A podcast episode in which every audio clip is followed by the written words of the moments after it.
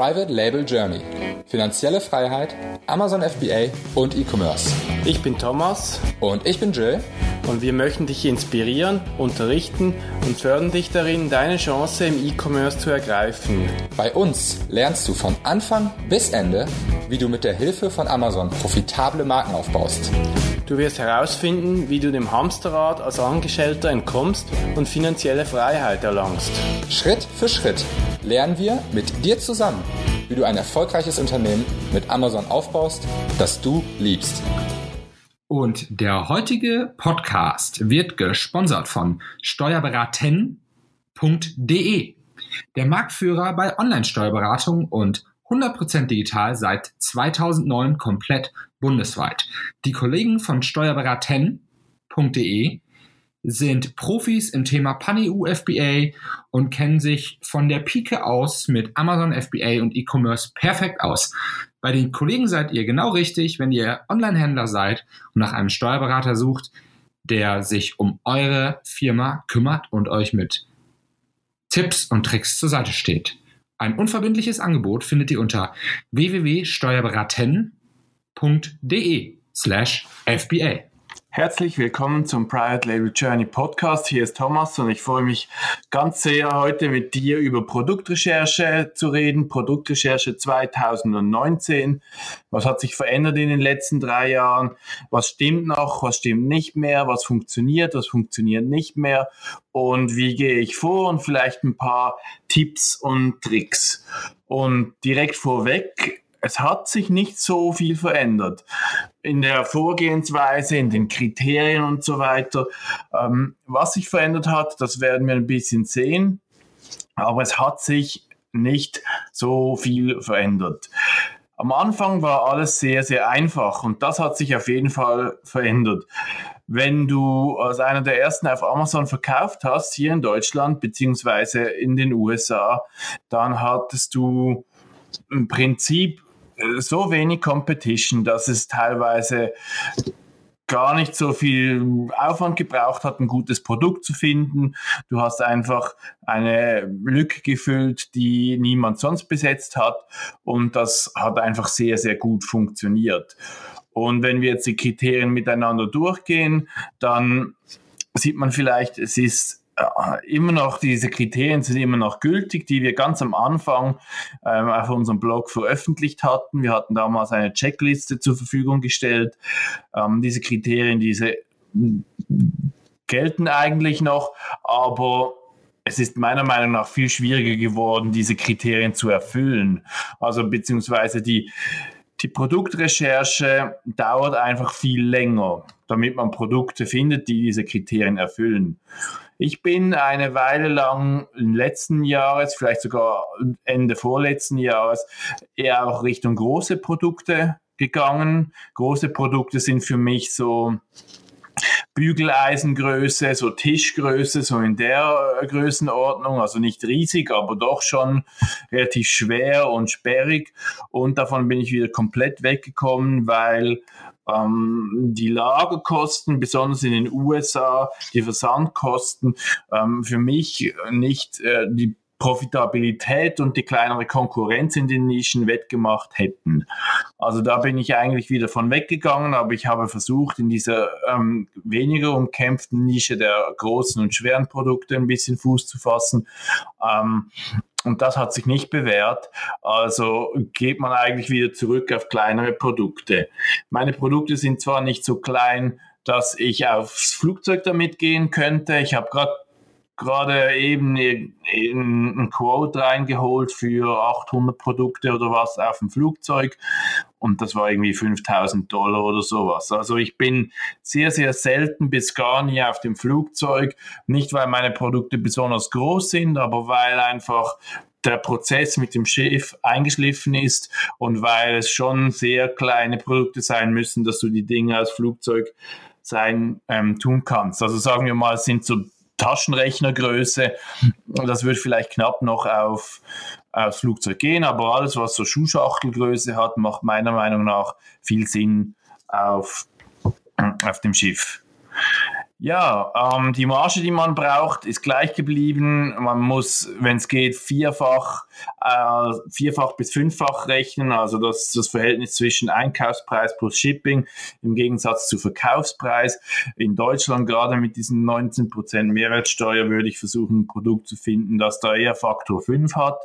Ähm, Volumen ist sicher ein Thema, das ist ein bisschen abhängig vom äh, von, von, von deiner Präferenz, in wie kompetitiven Märkten willst du ähm, arbeiten, wie viel Volumen sollen die ersten Listings haben und wie viel Volumen willst du auch verkaufen. Und davon hängt halt dann sehr viel ab, wie ist dein Cashflow, wie viele Units musst du bestellen, wie viel musst du nachbestellen, damit du nicht out of stock gehst und so weiter. Ähm, das ist auf jeden Fall was, was du beachten musst. Die Reviews sind mir tendenziell egaler geworden jetzt aus 2019. Ich ähm, nicht im Sinne von egal, dass meine Reviews sind mir nicht wichtig, aber es ist mir egaler geworden. Gibt es das Wort überhaupt? Ähm, ob ein Konkurrent viele gute Reviews hat oder nicht. Um, ähm, da bin ich einfach ein bisschen aggressiver geworden und gehe ein bisschen energischer in die Nischen rein und das war es eigentlich auch. Ansonsten vielleicht noch, bevor wir über diese Checkliste gemeinsam gehen, ein Blick in die Technik. Ich verwende nach wie vor seit Tag 1 Jungle Scout. Mh, mm, hauptsächlich ein bisschen auch natürlich Amalyze für den deutschen Markt, Celix, Celix hauptsächlich auch für den US-Markt, aber primär immer noch äh, Jungle Scout. Dazu vielleicht haben wir ähm, gerade noch einen Affiliate-Link, den du nutzen kannst, um 10 Dollar für das Plugin zu sparen. Das ist privatelabeljourney.de slash Jungle Scout. Ähm, JS, nur JS und nicht Jungle Scout ausgeschrieben. Einfach dann wird dein Plugin nochmal 10 Dollar günstiger, was es dich interessiert. Aber nicht zu sehr jetzt in diesen Details verlieren, sondern einfach direkt auf diese Produktcheckliste gehen. Und wir hatten das eingeteilt in Produkt, Markt, Herstellung, Verpackung, Versand und Listing bei Amazon. Und das Produkt, um das Ganze ein bisschen äh, abzurunden oder zu erklären, das Produkt, der Verkaufspreis liegt zwischen 15 und 35 Dollar. Ich würde sagen, ich gehe da eher zwischen 20 und 50 Dollar, so in die Richtung. Ähm, eben ich schaue, dass Faktor 4 mindestens gegeben ist ähm, für, für die Marge. Äh, eher Faktor 5 zwischen VK plus Shipping und Verkaufspreis. Ich schaue, dass das Ding relativ leicht ist, so um, um Kilo vielleicht leichter, halbes Kilo oder so. Das bedingt dann auch meistens die Größe, dass es irgendwie unterhalb von 45 Zentimeter Kantenlänge bleibt. Mm. Und äh, ich vermeide auch wieder Dinge wie Elektrogeräte, dass man sich verletzen kann, all die Dinge, die, die eigentlich, die man damals schon hatte. Also da, da ändert sich am Produkt relativ wenig. Ähm, hat auch hier wieder so diesen Einfluss, möchte man da in der Kategorie bleiben? Gibt es da noch ein paar andere Produkte, die man dazu anbieten kann? Kann man da eine Brand draus bauen? Möchte man das überhaupt? Ähm, all die Überlegungen zum Produkt, die ähm, bleiben eigentlich. Google Trends schaue ich auf jeden Fall an. Mm, wie verhält sich das Produkt oder diese Nische im Verlauf der Zeit, im Verlauf des Jahres und so weiter. Da ist im Prinzip alles beim Alten geblieben. Ähm, beim Markt, und das ist der zweite Punkt, ist auf jeden Fall wie gesagt, am Anfang die, Kom ähm, die Konkurrenz größer geworden. Und ich schaue mir nicht mehr, ob die PPC-Plätze belegt sind oder solche Dinge. Ich schaue mir nicht unbedingt, ähm, wie der Bestsellerrang der Produkte ist oder wie das war, sondern ich gucke wirklich konkret, wie viel verkaufen die ersten drei, wie viel verkaufen die ersten zehn und wie viel verkauft die erste Seite. Und alles andere ist irrelevant. Und ich gucke dann halt, ähm, wo komme ich hin? Das hat sich im Prinzip auch wenig verändert. In, in, komme ich unter die ersten drei? Komme ich unter die erste Hälfte oder auf die erste Seite? Und wie viel verkaufe ich dann? Und da bin ich ein bisschen ambitionierter geworden und versuche, ähm, meine Produkte so zu pushen, dass ich echt oben mitspielen kann. Und das muss nicht sein, Da musst du aber einfach ehrlich sein, dir die Zahlen angucken. Das siehst du relativ gut mit Jungle Scout, mit Amalyze siehst du die Daten auch, kannst du die, äh, die Daten tracken und dann so vielleicht mal einen Monat Daten angucken, wie viel verkaufen die jeden Tag. Und so viele Sales musst du zwingend auch machen. Ähm, genau. Und das bleibt sich im Prinzip gleich aber wie gesagt, ich gucke eigentlich nicht mehr so stark auf die Reviews. Ich bin in Nischen rein, wo die Top-Konkurrenten 1000 Reviews haben, mehrere 1000 Reviews. Es ist nur eine Frage vom Volumen, nur eine Frage vom, vom Kampfgeist, die rauszuhauen, die Produkte. Und die Reviews der Konkurrenten, die eigenen Reviews, ist mir eigentlich wurscht. Du musst natürlich schauen, dass du zu guten Reviews kommst für deine Produkte. Das ist nochmal ein anderes Thema, wo wir vielleicht auch ein bisschen aufgleisen können. Äh, können. Das ist immer noch sehr stark anstrengend in Deutschland, easy in den USA. Ähm, das so ein bisschen abgerundet. Ähm, aber funktioniert in beiden Märkten. Einfach in Deutschland braucht es schon ein bisschen mehr, mehr Pupf, mehr Erfahrung, mehr mh, hm, Hartnäckigkeit und die Rücklaufquote ist auf jeden Fall viel schlechter. Nächster Punkt ist die Herstellung, die wir angeguckt haben. Wir haben geguckt, ob du eine kleine Testorder machen kannst und ähm, ob du einen guten Lieferanten einfach findest und so weiter. Und da habe ich so ein bisschen den Ansatz geändert, dass ich kaum mehr so kleine Mengen bestelle. Einfach weil ich mittlerweile so ein bisschen ein Gefühl dafür habe, was funktionieren könnte und was nicht. Und ich möchte einfach vermeiden, out of stock zu gehen. Im Prinzip hat sich da wenig verändert. Ich würde einfach in vielen Fällen eine größere Testorder bestellen. Verpackung ist meiner Meinung nach auch irrelevant. Eine gute Verpackung, einfaches Branding, eine gute Bildsprache und so weiter, absolut zentral. Wichtiger denn je, gerade wenn ein Markt ein bisschen Kon Konkurrenten hat. Früher war es teilweise gar nicht nötig, heute ist es meiner Meinung nach Pflicht. Das sind so ein bisschen die, verpackungsrelevanten ähm, Ideen oder Infos. Einfach da, da kannst du schlechter herkommen und das Ding in einen Polybag versenden. Ähm, dann machst du hintenrum einfach nicht so eine gute Falle, weniger Reviews und, und all die Dinge. Also Verpackung, ähm, der Punkt, da würde ich auf jeden Fall gute Arbeit leisten. Das ist sehr, sehr wichtig. Versand haben wir noch einen Punkt, zerbricht nicht beim Versand, hat wenig Einzelteile und so weiter, würde ich unterschreiben, ist genau dasselbe wie vor drei Jahren auch noch. Ähm, zerbrechliche Sachen, einfach irgendwas, was bei einem Kunden nicht so ankommen kann, wie es sein sollte, würde ich einfach die Finger davon lassen. Dann das Listing beim Amazon. Ähm, wie viele Verkäufer vorhanden sind, wie gut die Produktbilder sind, wie gut die Konkurrenz arbeitet.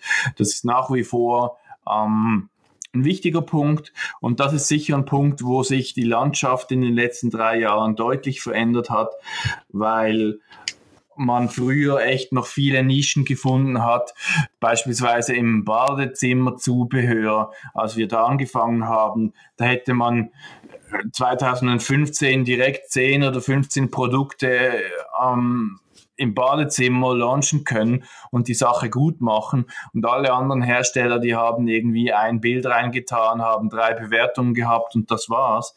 Und das ist natürlich heute nicht mehr so. Und deshalb habe ich aus, ausgänglich dieses Podcast oder am Anfang dieses Podcasts gesagt, es dauert einfach länger, ein gutes Produkt zu finden, weil man diese Kriterien eben auch mal eine eine Nische zu finden, wo die Konkurrenten noch nicht so äh, deine Kumpels aus der FBA-Gruppe sind. Diese Anforderungen zu erfüllen ist ein bisschen schwieriger geworden. Einfach ein bisschen, es dauert ein bisschen länger zu stöbern. Es ist vielleicht ein bisschen schwieriger, ein unsexy Produkt zu finden, was noch keiner gut verkauft und sich dann auch zuzutrauen, da gut zu verkaufen. Mhm. Genau, dann haben wir noch einen Punkt Traffic-Strategien. Ähm, ja, das ist so diese Keyword-Thematik. Kannst du dazu eine Affiliate-Seite erstellen? Kannst du dazu mehrere Keywords erstellen? Gibt es vielleicht Keywords, die die die Konkurrenten nicht zu berücksichtigen, die wichtig sind. Und du wirst vielleicht lachen, aber ich habe gerade hm, vor ein paar Tagen ähm, ein Produkt sehr gut gerankt, wo die die Nische relativ kompetitiv ist, wo aber alle Konkurrenten auf das zweitwichtigste oder zweitvolumenstärkste Keyword gehen und meine meisten Sales und meine besten Rankings kommen über das volumenstärkste Keyword, weil ich da einfach reinhaue, blind anhand von, von Daten und das zweitbeste Keyword, das tönt ein bisschen sexier und tönt ein bisschen knackiger. Aber es suchen halt trotzdem mehr Leute nach dem in Anführungszeichen besten Keyword mit dem meisten Suchvolumen und auch dem meisten äh, Sales nachher. Und da fällt dann das Ranking relativ einfach. Also ich würde auf jeden Fall in die Tools gehen und schauen, welche alle Keywords sind relevant. Ähm, nimm mal fünf oder zehn der Top-Keywords und schau, ob da immer die gleichen Produkte oben sind, ob da andere Produkte kommen ähm, und, und ob du dann so, ja, da ja, diese Konkurrenten austricksen kannst quasi. Also das ist so eine Liste, die ist wirklich schon, schon jetzt drei Jahre alt, ähm, aber kurz zusammengefasst, es hat sich wenig verändert, aber ich würde länger suchen, bis ich das Go gebe für ein Produkt. Und nicht einfach jetzt, äh, zu sagen, ah, diese Weingläser, die nicht zerbrechen, sind toll oder irgend so ein, ein Produkt, was halt so ein FBA-Produkt ist, Grillzubehör sowieso oder, oder was auch immer. Ich glaube, da wirst du einfach nicht glücklich, wenn du ähm, irgendwie was verkaufst, was halt äh, früher mal alle verkauft haben. Und es ist nicht unbedingt diese Knoblauchpresse oder Yogamatte, was du im ersten Moment denkst, sondern es ist im Prinzip das, was du im zweiten Moment denkst. Und ich würde dich ähm, ja darum bitten, das zu sourcen, was du erst im dritten oder vierten Moment denkst. Also wirklich so ein bisschen in diese Nische einzutauchen und trotzdem irgendwo hinzugehen, wo die, die Zahlen gut genug sind. Und das ist teilweise überraschend, ähm, welche Nischen das sind. Das müssen gar nicht solche super fancy schmancy Nischen sein. Das müssen gar nicht unbedingt unbekannte Nischen sein, aber einfach Nischen angucken, wo, wo du denkst, ähm, da ist alles schon, schon passiert, da kannst du auf jeden Fall auch rein. Und wenn du mit diesem Ansatz reingehst, dass du Faktor 5 äh, Differenz haben willst ähm, zwischen VK plus Shipping und eben dem V, ähm, nein, Einkauf plus Shipping und dem VK, dann ähm, ja, dann brauchst du auch gar nicht diese ganzen Detailberechnungen und solche Sachen zu machen. Das müsste mehr oder weniger dann aufgehen, wenn dein Verkaufspreis bei 15, 20, 30 Euro rumliegt und nicht nur bei, keine Ahnung was, 7 Euro oder so, dann wird es vielleicht ein bisschen schwieriger wegen den Amazon-Fixkosten.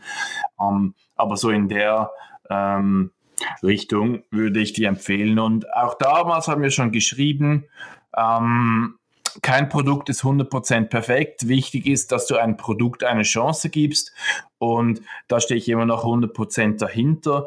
Das Wichtigste ist, dass du mal ähm, diese wichtigsten äh, Faktoren abcheckst, ob das auch so in Ordnung geht, ob das ein gutes Produkt ist, ob du da was draus machen kannst, aber dann einfach mal die Chance geben und ein Produkt sourcen und mal, mal diese ähm, Hürde überspringen, ähm, ganz, ganz wichtig. Und wenn du schon ein paar Produkte hast und das Gefühl hast, die Margen sind schlecht oder ich habe die falschen erwischt oder wie auch immer, dann muss ich auch dazu sagen, nicht alle Produkte sind gut, so gut wie erwartet. Nicht alle Produkte sind so lange so gut wie erwartet. Und man muss sich einfach auch von Produkten trennen können und neue Produkte launchen. Ich habe im Moment vielleicht elf gute Produkte unterwegs und verkaufe den Rest ab. Hatte auch schon über 30 Produkte ähm, gleichzeitig am Start, die gut, mehr oder weniger gut verkauft haben. Aber es kommen und gehen Produkte. Es ist ein stetiger Prozess. Natürlich willst du die Produkte so lange wie möglich halten, aber das ist auch ein bisschen eine Wunschvorstellung, dass eine Nische nie ähm, schwierig wird, nie kompetitiv wird oder nie irgendwie unprofitabel wird. Und deshalb mein Ratschlag an die Leute, die schon drei, vier Produkte haben und es nicht so richtig ähm, läuft, äh, geht volle Kanne in diese Produktrecherche rein. Es lohnt sich, es lohnt sich da mehr Zeit zu investieren und einfach die richtigen Produkte zu wählen. Und ich wünsche sehr viel Erfolg und sehr viel äh, Kraft, da reinzugehen und äh, Handgelenk mal down, wenn du da, also Pi mal down, wie man in Deutschland so schön sagt, wenn, wenn du da eine Stunde im Tag Produktrecherche machst, hast du auf jeden Fall deine Zeit gut investiert, meiner Meinung nach. Ja, das war's für diesen Podcast. Ich freue mich bald den nächsten aufzunehmen und wieder ein bisschen in diese Podcasting-Atmosphäre reinzukommen. Es dauert vielleicht ein bisschen, bis ich da wieder so richtig sattelfest bin, aber es freut mich auf jeden Fall von dir zu hören. Wenn du Ideen, Wünsche und Kommentare hast, dann schreib mir doch an thomas at privatelabeljourney.de. Ich werde dann gerne die Podcasts ein bisschen anpassen und wenn du mir eine gute, konkrete Frage stellst, dann kann ich die im Podcast aufgreifen und für dich persönlich beantworten. Und dann hast du quasi ähm, Free Consulting. Also mach doch das, ähm, würde mich freuen, das bringt mir was, dass ich auch irgendwie spüre, was ihr braucht, was, wo die Knackpunkte sind, dass ich da möglichst gut helfen kann. Und ja, bis dann, eine gute Woche, eine gute Zeit, wir hören uns.